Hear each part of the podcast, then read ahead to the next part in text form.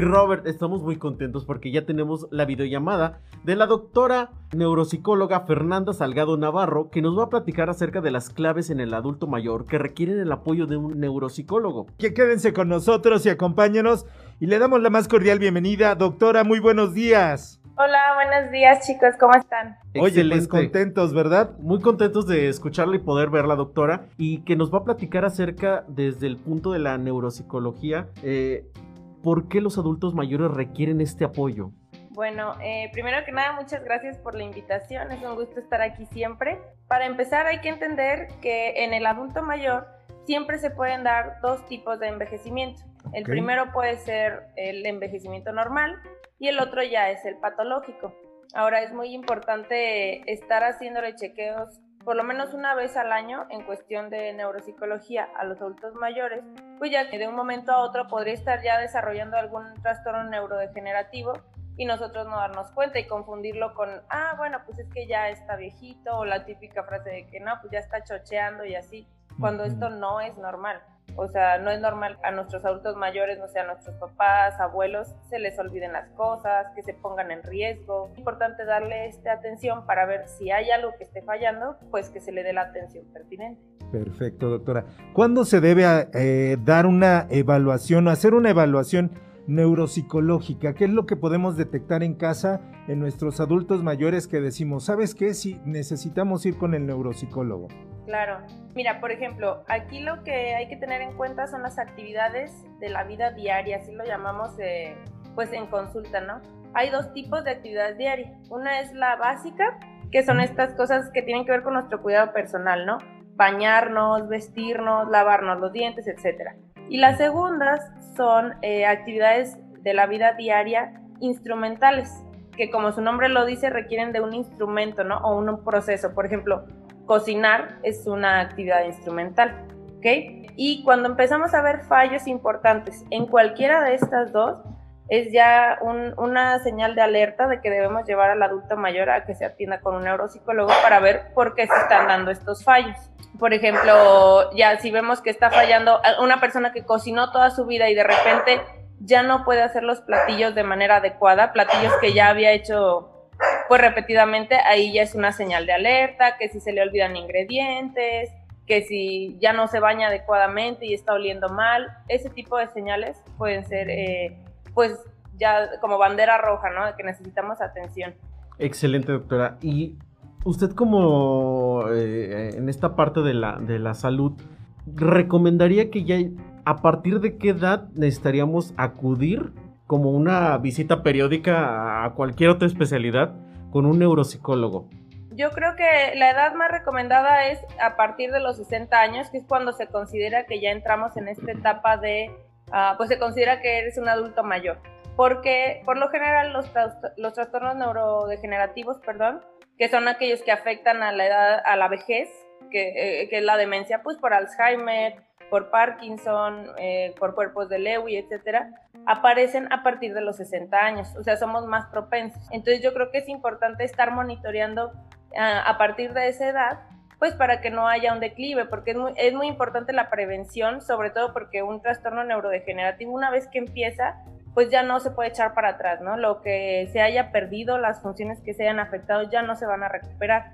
Lo importante es hacer todo un tratamiento preventivo que pues, nos ayude a retrasar la aparición de estos trastornos y en caso de que ya haya aparecido, hay que evaluar, hay que ver en qué nivel de deterioro está el adulto mayor y ya a partir de aquí podemos hacer un tratamiento de intervención para retrasar los efectos de este trastorno y que no sea un paciente que acabe en cama, por ejemplo, que no se pueda alimentar por sí mismo, que se ponga en peligro en su casa, etcétera, etcétera.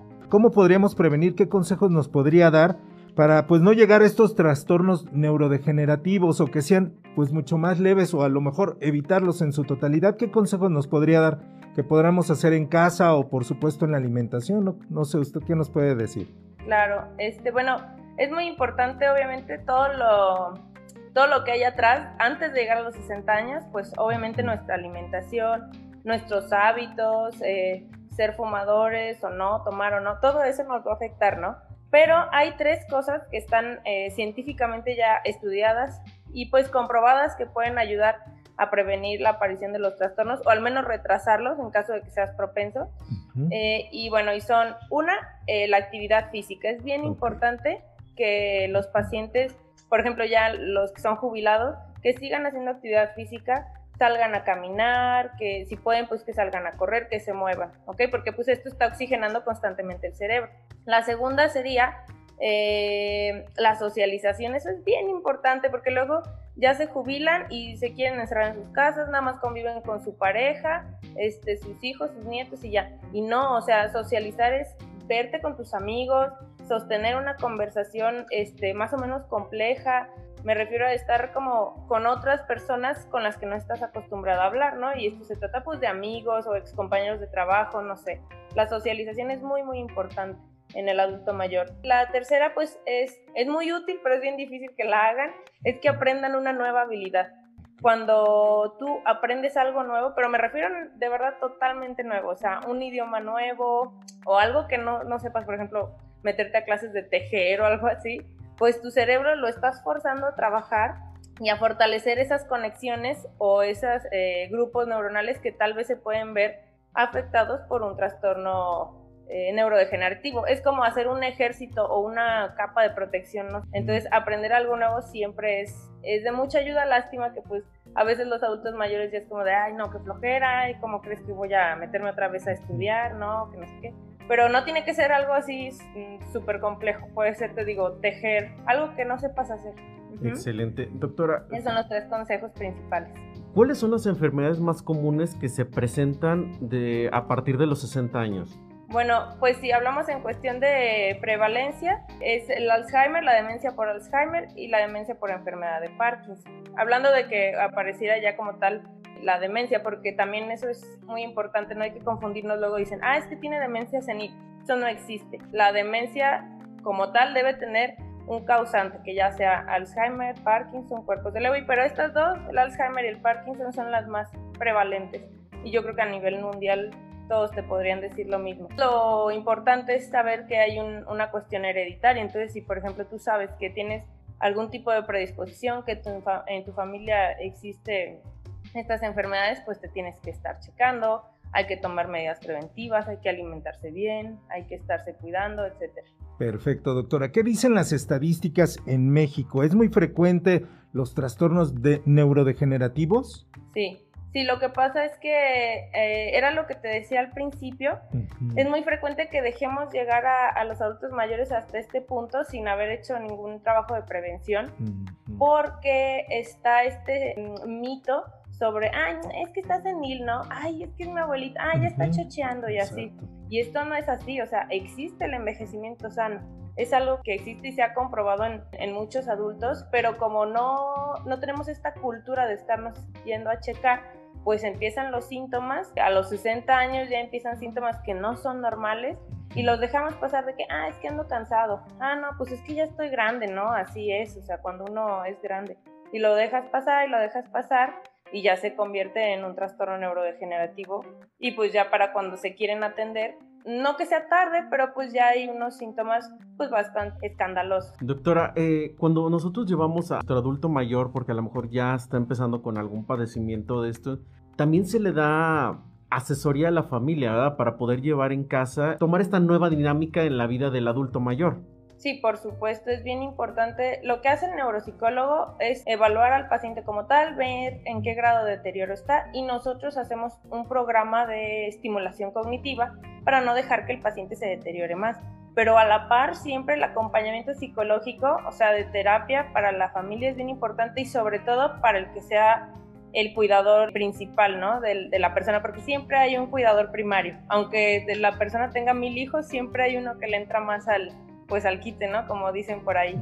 Entonces, ese cuidador primario debe estar atendido porque existe algo que se llama, eh, es como el burnout del cuidador. Entonces, incluso se pueden dar situaciones de maltrato hacia el paciente por parte de su cuidador, pues porque ya está sometido a demasiado estrés, a demasiada angustia, mucha ansiedad, etcétera, etcétera. Y si esto no se trata, pues se va haciendo más y más grande. Entonces, el acompañamiento psicológico y la educación eh, la psicoeducación a la familia es muy importante. También para controlar las expectativas, ¿no? Que no piensen que con el medicamento o el tratamiento el paciente se va a recuperar o va a regresar a lo que era antes. O sea, eso ya no va a pasar. Lo que tenemos que hacer es dar pues los cuidados para que este paciente no se deteriore más y que tenga una calidad de vida pues hasta que hasta que él decida irse, ¿no? Perfecto, doctora. El tiempo en radio es muy corto, pero si nos pudiera dar una conclusión sobre el tema del día de hoy, por favor, para todos nuestros radioescuchas. Claro que sí, pues nada, que por favor, si tienen adultos mayores, es muy importante que vayan a checarse por lo menos una vez al año al neuropsicólogo para, para dar fe de que todo está bien y en caso de que no, pues vamos a tomar cartas en el asunto y pues nada, los esperamos en Prisma, ahí damos este tipo de atención y pues estamos en un equipo multidisciplinario con profesionales excelentes que les podemos dar eh, la atención adecuada. Doctora, ¿cuáles son las vías de comunicación por si alguien desea este, ponerse en contacto? Bueno, estamos en Facebook como prisma.caa, igual en Instagram, y también hay un podcast con el mismo nombre en Spotify. Perfecto. Le agradecemos muchísimo, doctora, y nos escuchamos próximamente. Claro que sí. Muchísimas gracias por el espacio. Hombre, un gusto que esté con nosotros compartiendo estos temas que son realmente importantes y que no siempre tocamos y que a lo mejor los dejamos un poquito olvidados por pensar que, como usted tal cual lo dijo, pues ya es una persona mayor, ya llegó en la edad en la que eso pasa y no, no debe ser normal, debe ser tratado y, la importancia de tocar estos temas de, de forma más cotidiana. Muchísimas gracias por el espacio.